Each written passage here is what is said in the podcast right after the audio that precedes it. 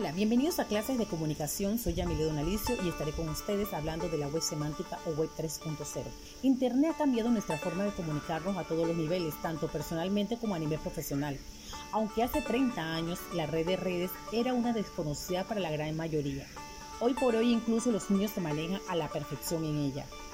Pero Internet no se queda aquí, las cosas siguen evolucionando y uno de los términos de los que más se habla de cara a un futuro, quizá no tan lejano, es la conocida como web semántica o web 3.0.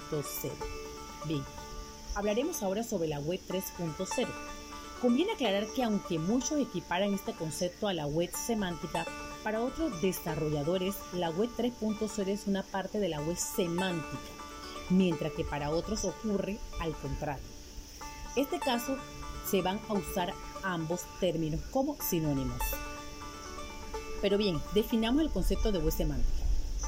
A nivel técnico se puede definir web semántica como aquel conjunto de actividades desarrolladas en el seno del entorno del World Wide Web, que quiere decir WWW, para crear tecnologías de publicación de datos que sean más fácilmente legibles para las aplicaciones informáticas.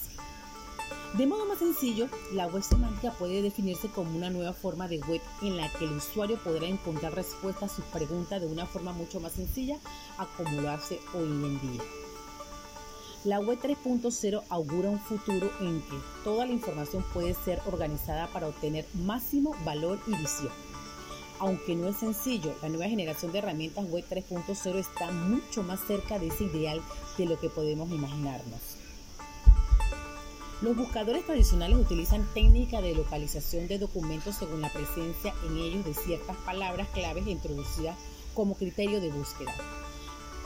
Como por ejemplo, si escribimos la distancia entre Lima y Cusco, no tendremos este dato concreto, sino un listado de páginas que incluye esas palabras. El sistema considera que si contiene esos términos posiblemente encontremos la información que buscamos en alguna de las páginas web resultantes. El número de páginas en Internet crece tan rápido que hoy en día la saturación de información es problemática, incluso con los buscadores actuales. Por lo tanto, hace falta un sistema superior para encontrar información y precisamente la semántica viene a solucionar este caos existente. Así, este nuevo enfoque trata de facilitar la búsqueda rápida de la información que necesitamos entre el inmenso volumen de datos, en muchos casos inservible, que contiene Internet. Ahora le diremos algunos ejemplos de buscadores semánticos. Todos funcionan de manera similar. Eliminan contenido comercial, se concretan en una pregunta específica del usuario a mayor especificidad, mayor calidad de la respuesta. En algunos casos proporcionan nubes de etiquetas. Pero les voy a mencionar uno de los más populares. Tenemos el Wolfram Alpha. Se puede encontrar como www.wolframalpha.com es quizá el más conocido de todos. Para obtener resultados satisfactorios hay que formular una pregunta y muy específica en inglés.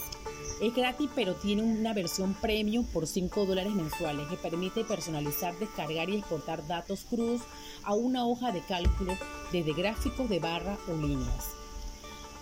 Akia www.akia.com Solo proporciona resultados en inglés, permite buscar noticias, blogs, fuentes confiables, imágenes, Twitter y sin búsquedas avanzadas. También tenemos el Lexet, www.lexet.com. Resultados en varios idiomas, lista de categoría y sin búsquedas avanzadas.